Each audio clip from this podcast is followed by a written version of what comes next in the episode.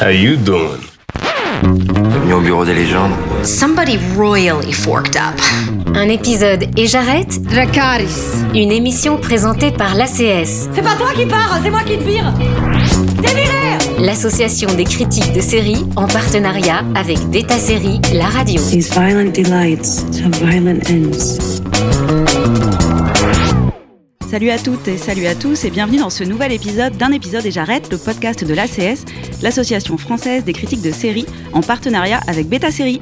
Cette semaine, on enfile sa plus belle tenue prépi et on affûte ses réparties cinglantes pour discuter d'une série iconique s'il en est, Gossip Girl. Dans ce numéro, on va donc parler des vies scandaleuses des lycéens et lycéennes de l'Upper East Side d'hier et d'aujourd'hui.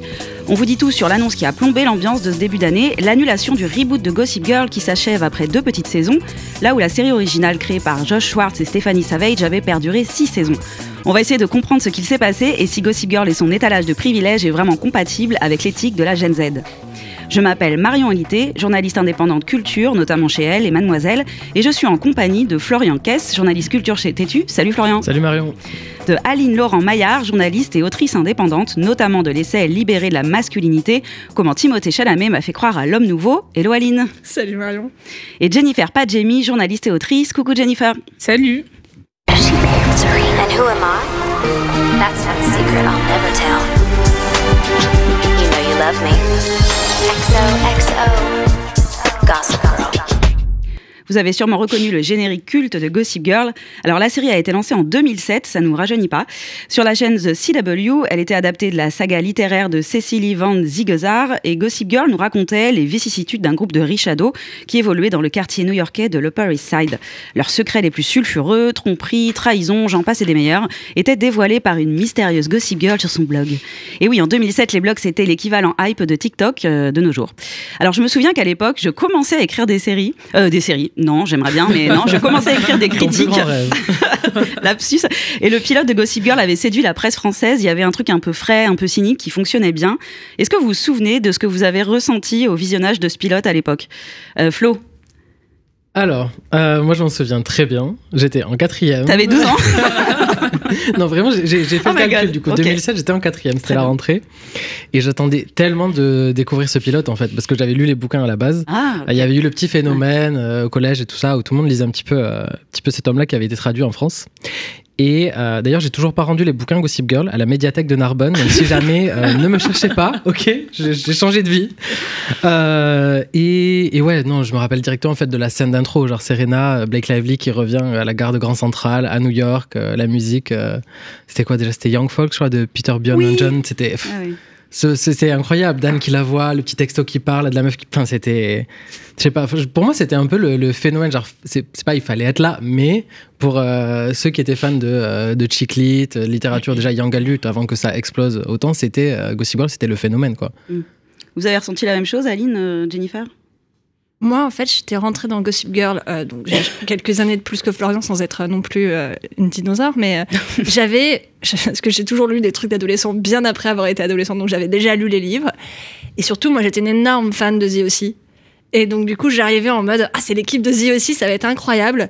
Et donc, je- à la fois, effectivement, j'étais captivée, cette scène, elle est juste euh, iconique, quoi, genre. euh, et en même temps, c'était moins ma cam parce que c'était New York, parce qu'il n'y avait pas la joie qu'il y avait euh, dans The aussi. Et j'ai toujours eu un rapport un peu ambivalent parce que d'un côté, je critiquais Gossip Girl tout le temps et de l'autre, j'étais accro. Donc, euh, il y a peut-être quelque chose quand même de correct dans cette série. En parlant de The aussi, moi je, je rêvais euh, qu'il fasse un crossover.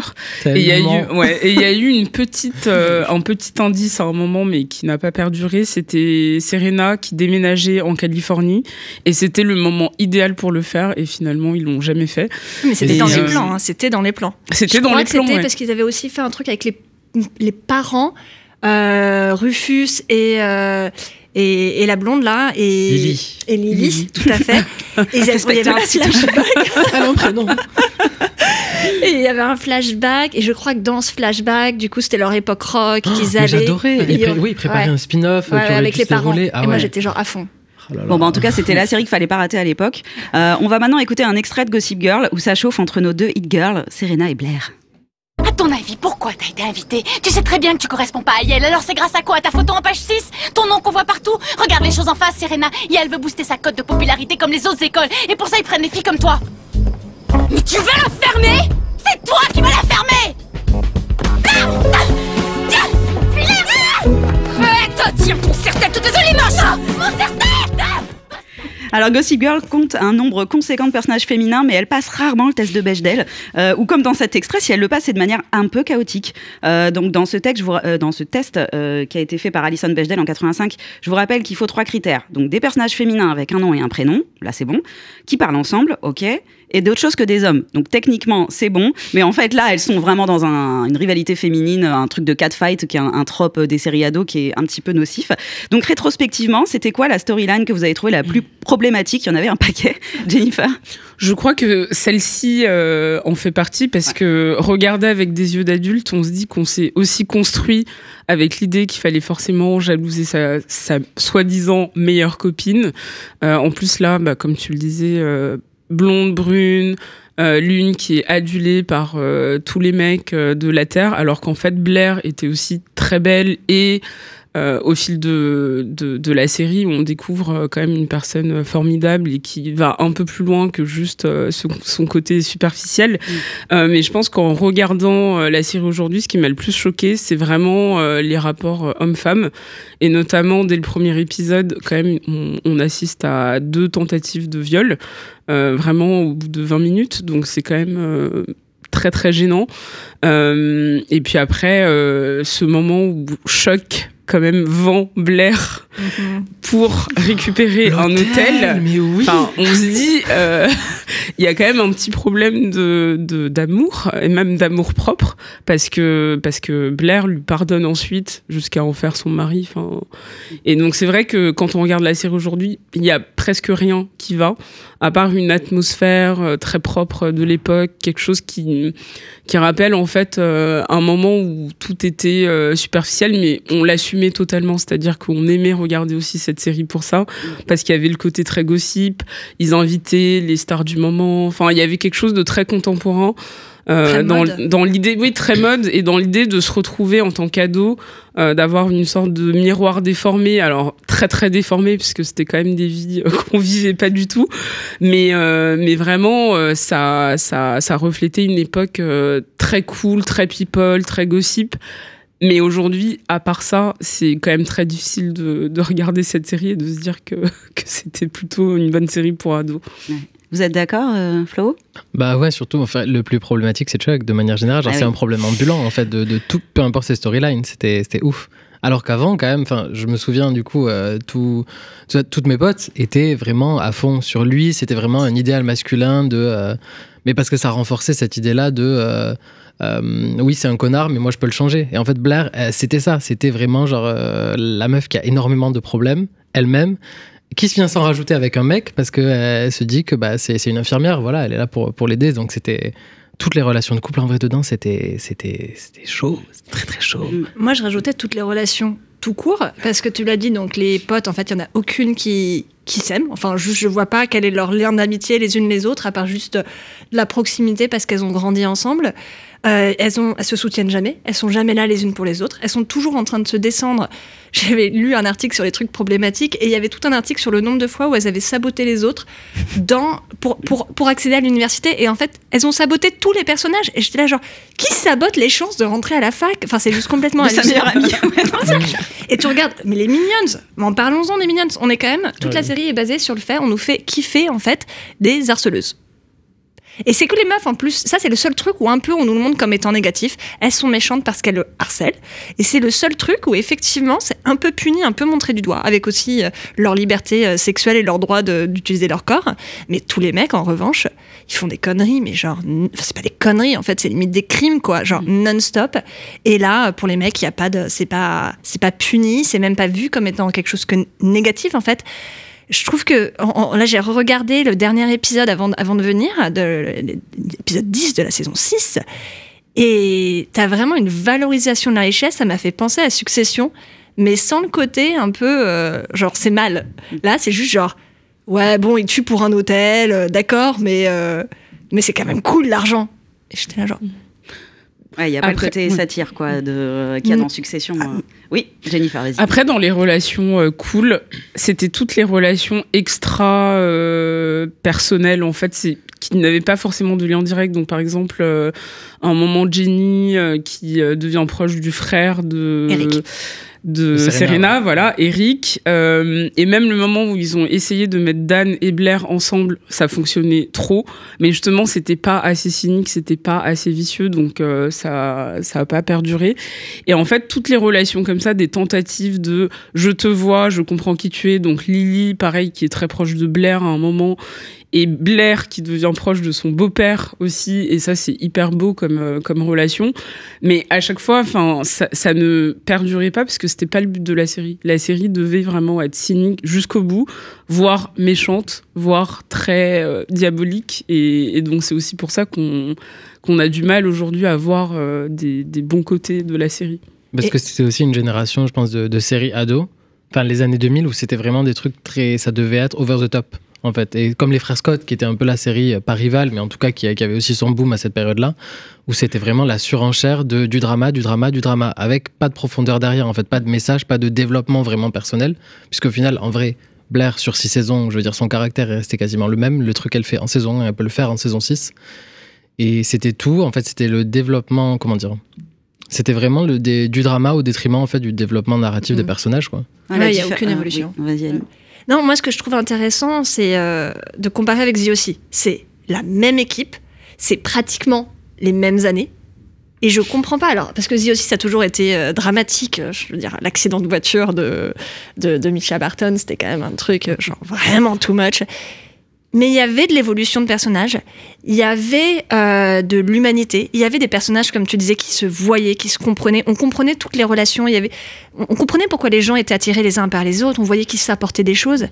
Et là, moi, j'ai jamais mm. trop compris euh, pourquoi. Enfin, juste la seule personne qui a, bien fait dans cette série, c'est juste Eric et la petite sœur de Dan, quoi. Ils sont partis de New York, mais genre good for you. mais je pense que la comparaison, elle se fait plus avec 91210, qui euh, mm. qui est arrivé pendant Gossip Girl à partir de la saison 2, je crois. Ouais, l'année d'après. Ah et, euh, et c'était beaucoup plus proche en fait en termes de, de storyline, en termes d'ambiance, très m'as-tu vu, on est riche, et on l'assume totalement.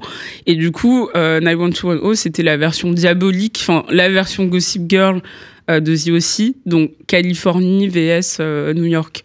Et donc c'est vrai que euh, The aussi, ça n'a rien à voir. C'est pas du tout. C'est beaucoup plus familial. C'est beaucoup plus joyeux. Bon esprit, joyeux. Ah, il y a quelque chose de voilà. Et, tous les personnages sont quand même hyper mhm. sympas. Euh, moi, je dirais aussi que là, une storyline problématique, moi, qui m'est restée, c'est le truc genre euh, almost incest. En fait, il y a un moment donné, il y a dans Gossip Girl, il y a Dan qui sort avec Serena et les parents qui sortent ensemble aussi et ils vivent tous sous le même toit. et ça, c'est un truc qui arrive souvent dans les séries pour ados. Le, euh, on a, oh là là, attention, on a, enfin, une espèce de, de, de, de, truc de représentation de l'inceste un, peu soft, euh, qui est vraiment que je trouve hyper problématique. Et, euh, et bah, Gossip Girl est tombé les deux pieds dedans, quoi. Enfin, c'est pas de l'inceste, ça. Bah non, mais comme je dis, c'est, c'est, oups, on a frôlé l'inceste dans le sens où. Bah, quand t'es en réunion de famille, oui, c'est un peu. En fait, Dan était en train de devenir le, le, frère par alliance de, de Serena. Après, Donc c'est, je, dis almost parce que, moi, je connais des gens qui s'est arrivé en fait. Donc euh, je suis genre ça me, enfin j'ai jamais les connaissant et connaissant leur situation, ça m'a jamais choqué parce que c'est juste bah le hasard, t'es ado et il y a quelqu'un qui est super cool dans ton appart, quoi.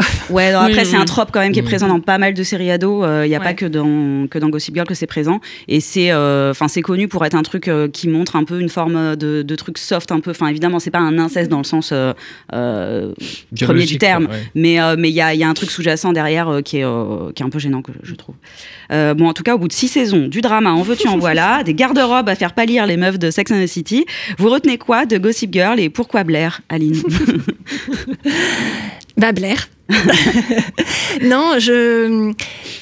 Blair, à de loin, en fait, était le personnage, je pense, qui a le plus marqué parce que Serena, euh, Serena Who, quoi. Genre, euh, moi, c'était la personne que je préférais en tant que pote. J'aurais préféré être pote avec Serena qu'avec Blair, mais en soi, elle est un, peu insipide. Les mecs, je crois qu'on en a déjà parlé, t'as un violeur et deux mecs qui servent à rien. Euh, après, il y a les personnages, les personnages secondaires qui ont tous un peu disparu, et finalement, c'est c'est Blair qui a le plus marqué parce que c'est elle qui avait les répliques, c'est elle qui avait les looks, qui, ont, a vraiment créé une énergie, un, truc qui était vraiment nouveau, qui était vraiment les looks de Blair qui, euh, qui, qui symbolisent en fait vraiment euh, Gossip Girl. Et puis, c'est la seule à avoir une évolution. Alors, je suis d'accord avec toi, Flo. Euh, elle va. Euh, tout ce qu'elle aurait fait en saison 1, elle pourrait le faire en saison 6 et, inversement. Mais il y a quand même une, Elle gagne en maturité, elle gagne en confiance en soi. C'est un des rares personnages qui essaye vraiment de s'émanciper et de et de et d'exister en dehors de la, la de pas juste suivre les pas de ses parents, quoi, de, sa mère, de créer sa propre carrière. Donc il y a une vraie évolution, elle est touchante. Et en même temps, moi, je trouve qu'elle est hyper gênante parce que quand même, c'est une harceleuse. C'est euh, et, finalement, elle, est, elle évolue jamais vraiment de ça et tout le monde la kiffe. Alors que, enfin, je pense que personne à cette table ne l'aurait kiffé si on avait été au lycée avec elle, quoi. Soyons clairs. Euh. et je pense pas que, je pense pas qu'elle-même se voit comme étant une harceleuse, quoi. Je pense que elle pense que. Il n'y a pas ce recul dans Gossip Girl, hein, de toute façon. Euh, Jennifer, tu retiens quoi, toi, de je trouve que par rapport à ce que tu dis, en fait, le fait qu'elle soit harceleuse, on dit long aussi sur sa personnalité et c'est en ça qu'elle est touchante. C'est-à-dire qu'elle harcèle. Alors, on va pas excuser du tout euh, le harcèlement dans ce podcast, mais, mais ce que je veux dire, c'est que son évolution, on la voit par rapport à ça, dans le sens où euh, elle, se elle fait du mal aux autres parce que elle se connaît pas elle-même parce qu'elle arrive pas en fait à savoir où elle va. Et effectivement, c'est pas une nepo baby euh, par rapport à, Serena euh, qui profite beaucoup plus de des contacts euh, de ses parents, de son entourage. En fait, c'est presque une, une influenceuse originelle. et Blair, en fait, je trouve que oui, que qu'elle évolue bien et que alors même si elle peut faire les mêmes coups dans le premier épisode comme dans le dernier, il y a quelque chose de beaucoup plus mature et on je sais pas, moi, elle m'a beaucoup touchée, surtout vers la fin, où j'assumais beaucoup plus le fait de l'aimer. Alors qu'au départ, bon, euh, tu te dis, euh, elle va nous agresser et, et clairement euh, nous faire les pires coups. Et après, ce que je retiens plus globalement, je, je pense que c'est la force, en fait, de, de, de tenir sur plusieurs épisodes, puisqu'à l'époque, c'était plutôt les 24 épisodes. et en fait, à chaque fois, de, de, nous tenir en haleine, à chaque fin d'épisode, moi, je me rappelle, j'appelais une copine oh, qu'est-ce qui, va se passer? Enfin, c'était vraiment le, l'écriture euh, propre, sérielle. Euh, qui arrive en fait à feuilletonner euh, une histoire assez banale de riches qui n'ont un peu rien à faire de leur vie et je trouve que ça faisait un bon un, bon lien avec des séries comme Les Feux de l'amour. Enfin, c'était nos, nos feux de l'amour à nous, quoi. et, et, ça, je, je pense que c'est plutôt positif parce que ça n'arrive plus trop aujourd'hui. Moi, ce que j'en retiens, en vrai, c'est pas forcément la série en elle-même, c'est le phénomène qu'il y a eu autour, et notamment la campagne mm. promo euh, à l'époque. Enfin, je me souviens la première saison, quand euh, les premiers épisodes avaient été montrés un peu à la presse et tout ça, et que les qu'ils ont été diffusés, il y a eu beaucoup d'associations euh, plutôt réactionnaires, conservatrices, qui euh, ont demandé carrément le boycott de la série, le, retrait de l'antenne FISA. Et en fait, bon, ça ne s'est pas fait évidemment, mais ils en ont fait. Enfin, la CW, donc la chaîne qui diffusait la série, a eu la bonne idée en fait de prendre un peu les, les phrases critiques de la série pour en faire toute une campagne un peu choc, en mettant des images où je sais plus Nate et Serena, je crois, se chopent dans la piscine, des trucs comme ça. Enfin, c'était c'était hyper smart et je trouve ça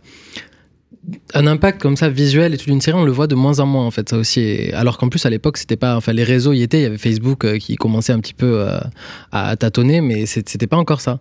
Ah non c'était pas encore ça Facebook non, c'était pas c'était pas ça mais du coup il y avait quand même moi je me souviens encore de ces affiches alors que même il y avait pas de moyen de les diffuser vraiment en fait donc c'est ça que je trouve euh, mm. assez dingue et, et puis il y a des petits moments ils ont réussi aussi à événementialiser des, épisodes genre l'épisode du plan A3 avec Hilary Duff.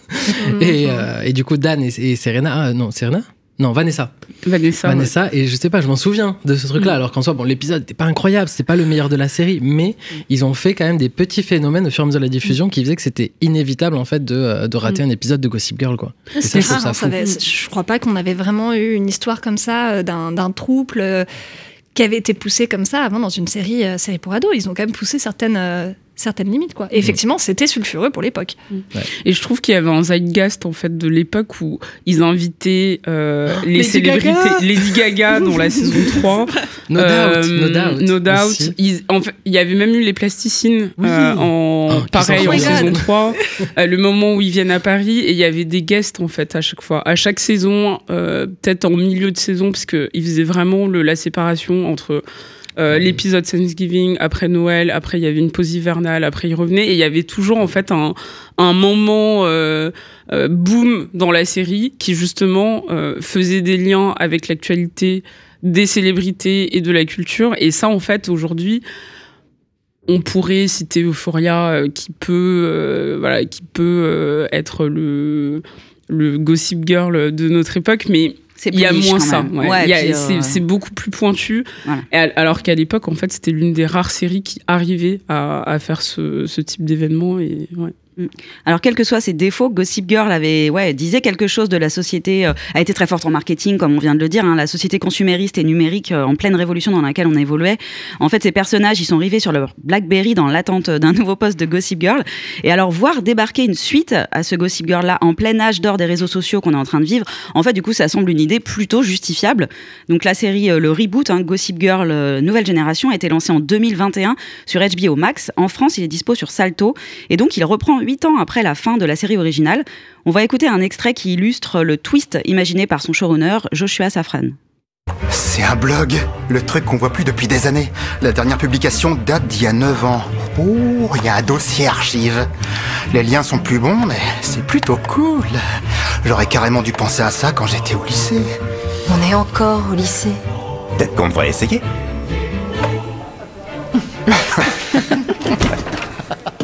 Alors dès le début, on apprend en effet que la nouvelle Gossip Girl, c'est un compte Insta géré par un groupe de profs. Ils espèrent se faire respecter par les ados du lycée qui ont trop de pouvoir à leur goût. Donc les personnages de Julian et Zoya, euh, incarnés par des actrices racisées, Jordan Alexander et Whitney Peak, sont les nouvelles Blair et Serena. Elles sont entourées d'une galerie de personnages secondaires, plus ou moins intéressants, qui possèdent des caractéristiques, oula pardon, qui possèdent des caractéristiques plus ou moins proches des personnages de la série originale. Euh, est-ce que vous avez été convaincu par ces premiers épisodes, Aline? Euh, euh, les tout premiers épisodes, je me suis, j'étais à la fois hyper contente de voir comment est-ce qu'on pouvait repenser cette série, comme tu l'as dit, avec, euh, avec le regard de, 2022.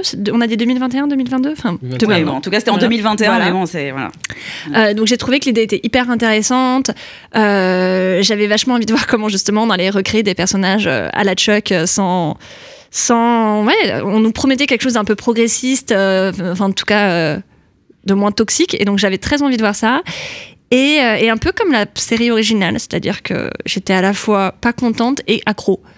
Donc je sais pas, il y a un truc, j'aimais, l'environnement, l'univers visuel que j'ai trouvé super cool.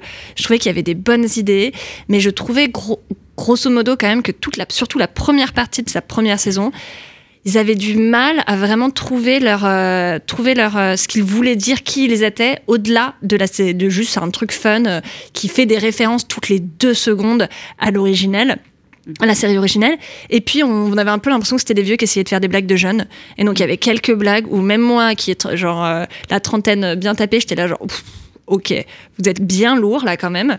Et donc, je trouvais que ça en faisait un petit peu trop et qu'en même temps il y avait quelques répliques qui étaient euh, qui étaient géniales. Donc voilà un peu un peu partagé. Et c'est finalement moi avec le temps que cette série m'a eu quand ils ont commencé à arrêter de se prendre la tête en se disant euh, il faut à tout prix que tous les fans de Gossip Girl restent qu'ils prennent le premier épisode et qu'ils restent sur euh, sur toute la suite. Et c'est là que j'ai trouvé que ça commençait vraiment à, à dire quelque chose. Flo, t'en as pensé quoi toi? Ah, mais Moi j'ai frétillé déjà quand j'ai vu le premier épisode de ce reboot.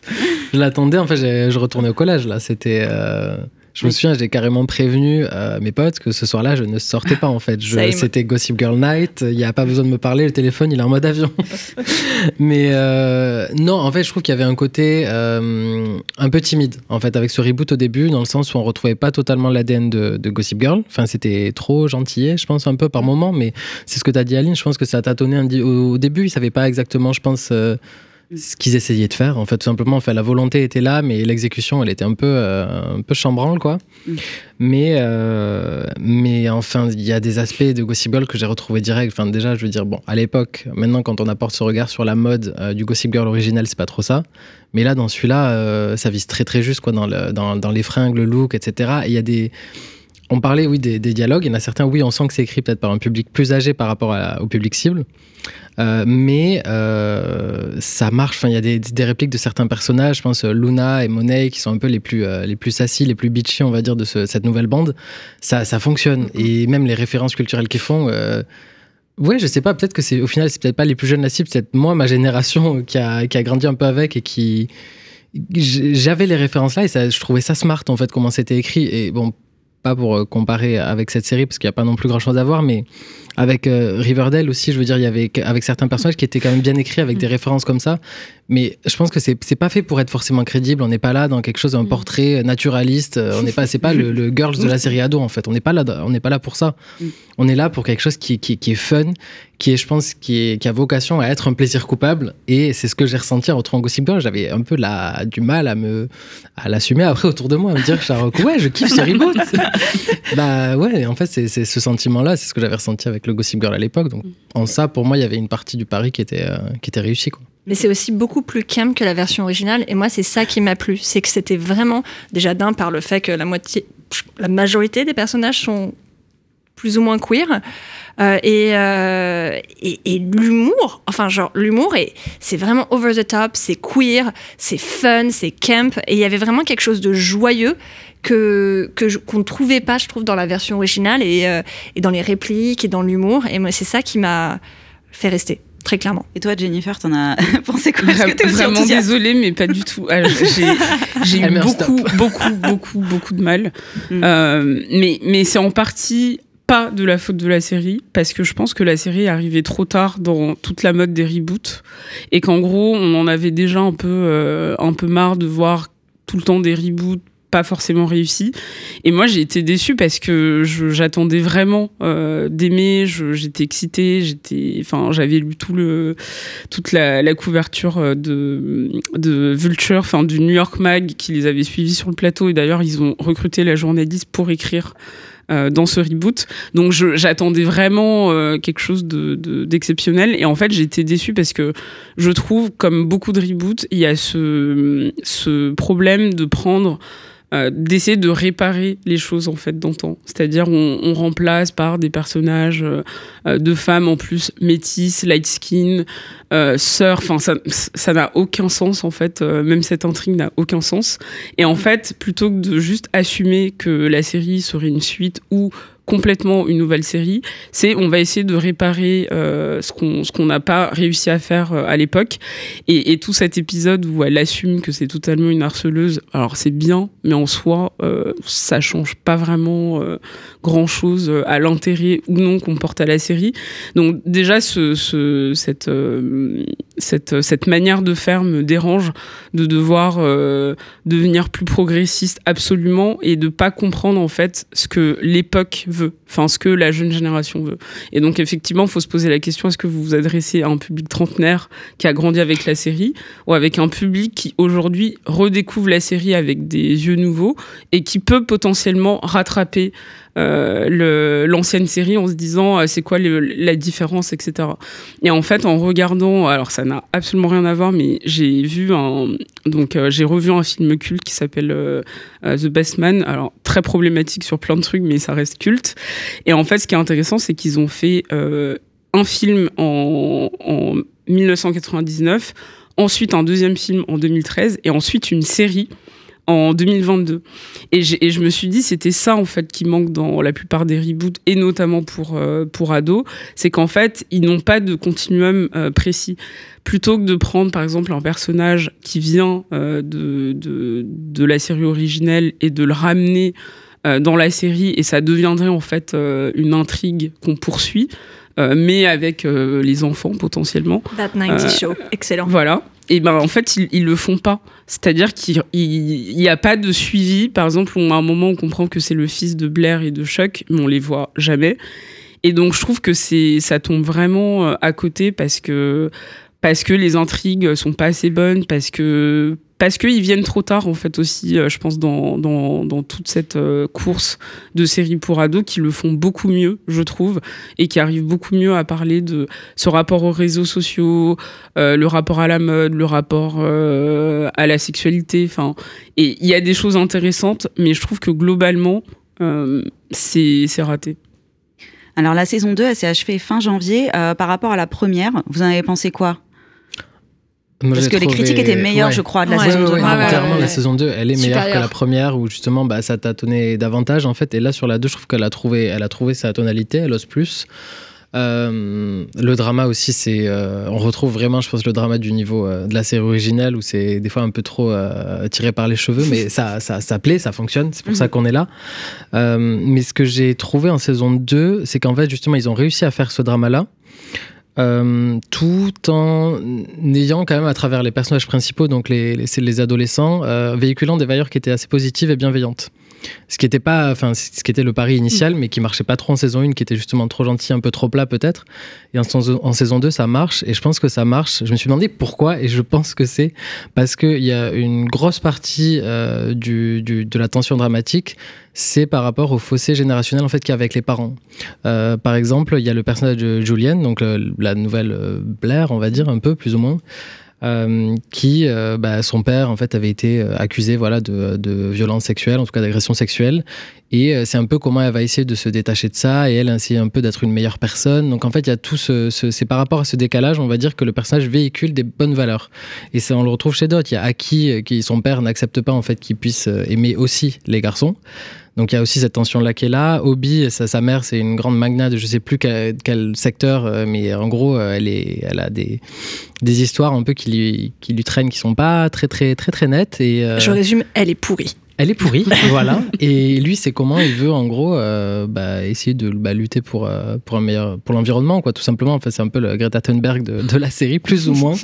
Et voilà, il se construit en fait en opposition à cette ancienne génération. Et je pense que c'est c'est en faisant ce contraste avec les parents que euh, la série arrive à être bienveillante. Mm.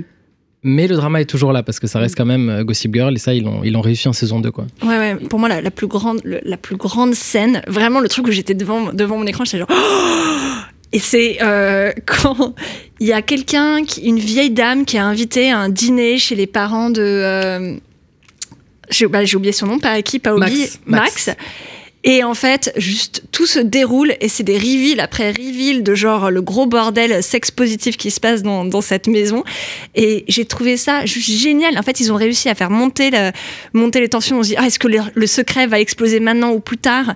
Et en fait, c'est là où je me suis dit, mais en fait, moi, c'est ça que je veux voir maintenant, parce que le truc qui me plaisait pas depuis le début euh, dans le Gossip Girl original, c'est que j'aime pas en fait les, les, gens méchants, même si j'aime bien quand il y a des méchants de temps en temps dans les séries, mais j'ai pas envie de voir mes personnages s'entretuer et, et, être trash les uns avec les autres.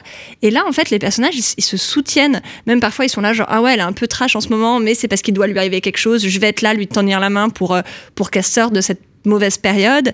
Et en fait, tout le drama, il vient pas de leurs engueulades. Et d'ailleurs, c'est un gros sujet dans la série, dans cette saison 2, et même dans la saison 1, c'est on va pas rentrer dans le délire de Gossip Girl. On voit qu'on veut qu'on se déteste pour faire de l'audience, et nous on va pas rentrer dans ça parce que c'est pas sain. Et il y a vraiment cette discussion de la de de, de la quand on s'énerve. Rivalité, de la, rivalité, de la tension, exactement, euh, mm. entre, entre femmes que j'ai trouvé hyper intéressant. Et le drama, en fait, il vient de quoi? Il vient de ce que tu dis, il vient des valeurs, en fait, il vient des, différentiels de valeurs avec l'écologie, il vient euh, de tout, tout ce qui peut être sexuel euh, et positivement, en fait, hein, des troubles, des machins, de tout ça, où c'est jamais toxique, en fait, c'est juste peut-être un peu subversif et c'est ça qui fait genre waouh. Et ça, j'ai trouvé ça intéressant. Oui, vas-y. le problème aussi de tout à l'heure, tu parlais de succession et en fait, je trouve que la série, elle a pas réussi à parler en fait euh, à son public quel qu'il soit, qu'il soit trentenaire ou vingtenaire ou plus jeune, c'est quand j'en ai pas entendu parler. C'est-à-dire que oui, il y a sans doute des gens qui ont quand même regardé pour que ce soit une saison 2, et pas toujours parce que les marques en fait sont en jeu.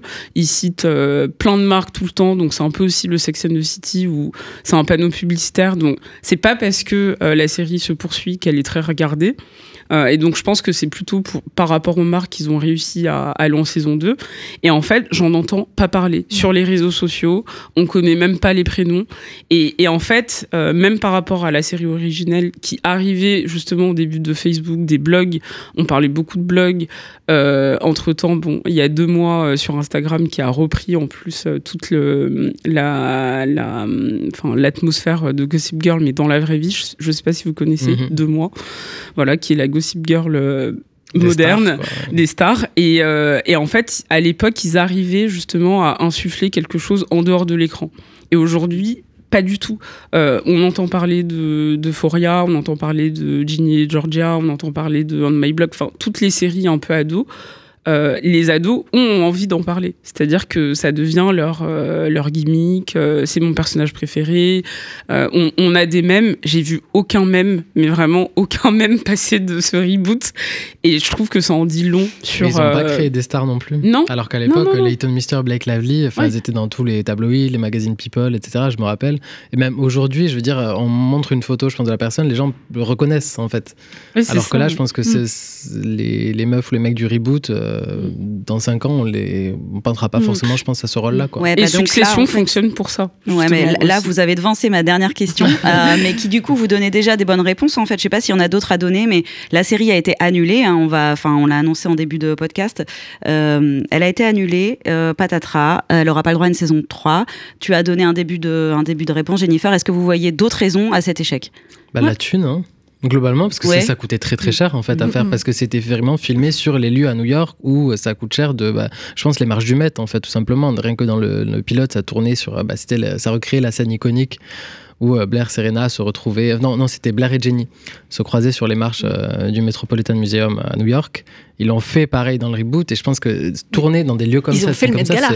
Ils ont fait le Met Gala. Ils ont fait le Met Gala dans, lequel ils avaient Andy Cohen et euh, Lucas Cage, je crois. enfin, genre, ils avaient des... stars, quoi. Et j'étais là, genre. Bah, ouais, il y a tout. Enfin, il y a des guests. Enfin, bon, les fringues, je pense qu'il y a, bon, il y a des deals qui sont sans doute négociés, évidemment, mais. Enfin, je pense que c'est un budget énorme et je pense qu'en effet, le buzz n'a pas pris, je pense, suffisamment pour justifier euh, que HBO Max euh, dépense un si gros budget. Plus la situation HBO Max qui est très compliquée quand même, qui annule énormément de projets, qui prend une ligne édito, euh, on ne sait pas encore où elle va en fait, tout simplement parce qu'ils annulent des trucs qui ont déjà été commandés, qui ont déjà été filmés, qui sont dans la boîte. Enfin bref, c'est, ça a l'air d'être un, sacré bordel là-bas. Donc je pense que Gossip Girl s'est retrouvé malheureusement dans un, timing un peu nul en fait, tout simplement, où elle a mm. dû passer à la trappe. Mm. Moi, je pense surtout que le, premier, les premiers épisodes étaient tellement mauvais Enfin, c'était tellement loin en fait de ce que euh, de, de l'original qu'ils ont perdu tout le monde. Et en fait, après, il y a quelques personnes bizarres comme euh, Florian et moi qui sommes restés. Et on a vu le truc qui grimpait et que ça nous parlait parce qu'il y avait cette réinvention du drama de façon non toxique. Mais en fait depuis les gens sont partis. Et c'est vrai que moi j'ai essayé de tweeter dessus ou de faire des trucs Insta et genre personne n'a répondu. J'ai vraiment essayé. Et du coup j'ai juste vu Florian qui était là et on se met DM à chaque fois. On était là genre tous les deux. Euh, et, et c'est vrai que j'ai essayé de convaincre des gens d'y retourner. Et en fait tout le monde m'a dit genre non franchement les premiers épisodes j'étais là genre mais je vous le dis que c'est bien après. Et je pense qu'ils sont trop cramés en fait parce qu'ils ont voulu aller trop loin en fait dans la différence. Et, euh, ouais. Ou pas assez. Et comme tu dis aussi, euh, Flo, c'est qu'il n'y a pas de star, en fait. À part Tavi Givinson, que j'adore par ailleurs, et je pensais qu'elle allait porter la série. Elle-même n'a pas fait trop de pub, en fait, sur euh, ses réseaux sociaux, parce que elle est plutôt indie, plutôt. Euh, c'est pas Gossip Girl. Enfin, c'est pas trop Gossip Girl, mais pourtant son, son, rôle était hyper intéressant de la prof, les profs, les adultes contre les jeunes. Mais en fait, ça a pas pris. Et je pense que le fait de pas avoir euh, fabriqué de stars euh, qui puissent sortir en fait de la série, bah, c'est aujourd'hui ça marche plus comme ça. Alors qu'en fait, il suffisait de donner un gros rôle à Lou, qui était du coup, à ah mon avis, le meilleur personnage, et qu'on découvre que tristement à la fin de la saison 2, qui était c'était quand même incroyable. Tu as une personne trans qui est euh, une ado trans qui est juste absolument magnifique, qui est le cerveau du groupe, et on la découvre à la fin de la saison 2. Et je suis là, genre. Euh, enfin, pourquoi en fait Pourquoi vous avez laissé des personnages aussi intéressants sur le côté alors que ça c'était quelque chose de neuf qui insulfait quelque chose de nouveau plutôt que d'avoir des trentenaires euh, qui jouaient des, des adolescentes qui avaient un peu des, des gueules qu'on avait déjà vues partout, des histoires qu'on avait un peu déjà vues partout quoi en tout cas, Josh euh, Safran a fait savoir qu'il cherchait une nouvelle maison pour son bébé. On va croiser les droits. Les droits. Les droits. je le suis. Il va falloir croiser les droits. Et euh, alors, je vais vous poser une dernière question, un peu pour le fun, parce que bah, on sait que finalement, les reboots de séries ados cultes, euh, finalement, c'est pas forcément la meilleure des idées pour la nouvelle génération, comme tu l'as dit, Jennifer. Mais bon, amusons-nous un peu, vu que nous n'avons plus 16 ans. Quel reboot de série ado culte vous auriez envie de, de voir et peut-être peur de voir débarquer sur les écrans? Jennifer très envie et très peur. Euh, aussi, les frères ah Scott. Ah, faut en dire qu'un. Ah, ah ben euh, bon, ben. The aussi. faut choisir. The aussi, d'accord. Non, non, Et non, pourquoi non, The aussi alors? Parce que, euh, parce que euh, je les aime et que. Et que non mais ce serait intéressant en fait de voir comment euh, ils ont évolué et comment en fait dans cet univers très surf très euh, rock, très, euh, enfin très différent finalement de ce qu'on voit aujourd'hui, puisqu'il n'y a plus trop de séries comme ça, avec cette atmosphère, euh, de voir comment ils, arriveraient à à reproduire une version contemporaine de ça et surtout mais en fait je pense que s'ils le font il faut garder euh, les, les, personnages qui ont vieilli parce que par exemple on, on voit cette Cohen euh, dans une autre série et il est adulte et c'est et c'est aussi pour ça qu'on adore cette série enfin moi que j'adore cette série mm. c'est de le voir euh, plus âgé et, et ça fonctionne parce que il a pas tant vieilli que ça et qu'il est encore très très dans l'actualité, c'est-à-dire qu'on le, on le voit, il est marié en plus à, Leighton Miston. À Miston. Et du coup, euh, oui, je pense que ce serait intéressant. Voilà. Flo Moi, ce serait. Alors. Véronica Mars, attention. Alors je sais qu'il y a eu une nouvelle version qui est, je crois, en 2019, qui avait été sortie. mais bon, c'était vraiment une suite. Voilà, c'était, elle était adulte, on la suivait toujours elle. Mm. Mais je me dis que, en vrai, un personnage principale quand même de Véronica Mars, c'était aussi la ville, c'était Neptune. Et moi j'ai envie de retrouver cette mm. ville-là. Et je me dis à travers les yeux de d'un ou d'une nouvelle ado, euh, ça pourrait être hyper intéressant parce que ça avait plein de choses à dire quand même sur le bah, la lutte des classes aussi, mine de rien. Enfin, ce rapport, c'était une ville qui était hyper divisée à ce niveau-là par rapport aux inégalités euh, euh, sociales. Il y avait, enfin, sur la criminalité. Enfin, il y avait plein de choses à dire. Et Mais ça a été dit en fait. Ça, ça a été ça dit. a été dit. Les deux séries, elles sont hyper critiques des, des, de la richesse, du capitalisme quand on les regarde avec nos yeux de maintenant elles tiennent tellement la route, elles sont tellement critiques de, de l'injustice, de, du fait qu'il y en a qui aient toutes les richesses et d'autres qui l'aient pas du tout. Franchement, moi, je vois pas ce qu'il y a à dire de plus sur ces deux séries, quoi. Ça a été dit. Ouais, mais laisse-le avoir son reboot de Véronica Aline. Est-ce que je peux proposer autre chose, même si on n'a pas le droit après, On va d'abord demander à Aline son reboot. Donc déjà, moi, j'avais marqué dans Ne pas reboot, Zee aussi et Véronica Mars. Ah. J'étais très claire dessus.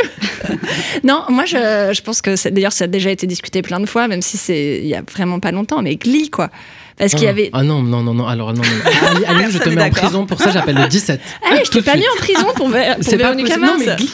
Attends, c'est un trauma collectif. On a survécu à mais ça. Mais justement, non, mais moi j'étais une énorme fan. C'est comme ça que j'ai découvert que j'étais queer. C'était la première fois que j'étais là, genre ah ouais, donc euh, une meuf peut aimer des meufs? Ok. Euh, non, moi je trouve ça. Euh, je trouve qu'il y avait tellement une bonne idée dans ce. Alors déjà, bon, le truc musical c'est top, mais il y avait une bonne idée dans, dans le fait de ramener tous ces gens différents dans un dans, dans, dans un seul cours avec l'évolution des personnages et ce truc de la diversité.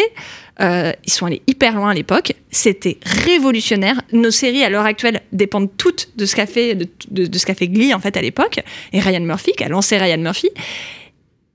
Moi, j'ai envie de voir ça maintenant, maintenant qu'on est moins obsédé sur cette histoire de case et qu'on est plutôt dans une fluidité et qu'on est plutôt dans une euh, ouais, dans une, dans une liberté en fait. Et ça, j'ai envie de voir ce qui se passerait maintenant si on, si on changeait, euh, si on changeait ce, ce, regard, en fait, juste voir l'évolution. Bon, alors après, en vrai, moi j'ai envie de te dire, on n'en fait aucune, parce que euh, il suffit de regarder une, euh, là ce que je viens de vous dire, en fait, dans le reboot de, ou la continuation de, de Glee, c'est juste exactement Generation qui était genre une des meilleures séries de tous les temps sur des ados à laquelle personne ne s'est intéressé tristement et qui n'a pas fait plus, plus, du, plus d'une saison. Mais en fait, toutes ces séries-là, elles existent, quoi. Donc, euh, mm. pourquoi faire des reboots? Mais parce qu'on aime ça quand même quelque part. Euh, et moi, je vais donner mon reboot euh, que j'aimerais euh, qu'il se produise et qui se produisera probablement absolument jamais pour des raisons de, de, de, droit et des raisons de Joss Whedon. Vous avez compris, je parle de Buffy. C'est-à-dire que vu la mythologie de la série et la manière dont se terminait la série sur un partage du pouvoir avec plus de 1500 tueuses, ça ouvrait des portes gigantesques qui ont été explorées dans les comics, mais quand même, ça ouvrait des portes gigantesques à avoir des, des spin-offs hyper intéressants sur, sur des, des tueuses aux, aux, quatre coins du globe. En fait, c'est quand même hallucinant pas, ils n'aient pas réussi à faire euh, un reboot, une suite, enfin quelque chose. Évidemment, pour moi, c'est, euh, il faut faire le deuil de, non, sans Buffy, sans peut-être un personnage qui fait le pont, mais, euh, mais je veux pas nécessairement revoir les personnages de la série originale. Mais vraiment, la série, elle était assez forte, elle parlait de, sororité avant l'heure, et je pense qu'elle elle, serait hyper pertinente encore de nos jours. Le problème, c'est que, voilà, le bébé appartient quand même à un, homme très problématique qui est complètement cancel dans le milieu des séries, Joss Whedon, qui a été accusé de comportement complètement tyrannique et sexiste sur le plateau de Buffy à l'époque. Donc, euh, et elle appartient aussi, euh, je crois, à Warner, qui est, où c'est pareil, c'est complètement le bazar. Donc, il y a peu de chances que ça arrive. Euh, Jennifer, tu voulais en donner une dernière Oui, mais en fait, ce serait même pas un reboot. J'aimerais juste qu'elle soit disponible sur des plateformes. Si quelqu'un nous écoute, Felicity, ah qui est vraiment exceptionnelle et qui, en fait, 20 ans plus tard, on se dit, mais c'est parfait, il y a absolument rien n'a changé. C'est hyper bien écrit.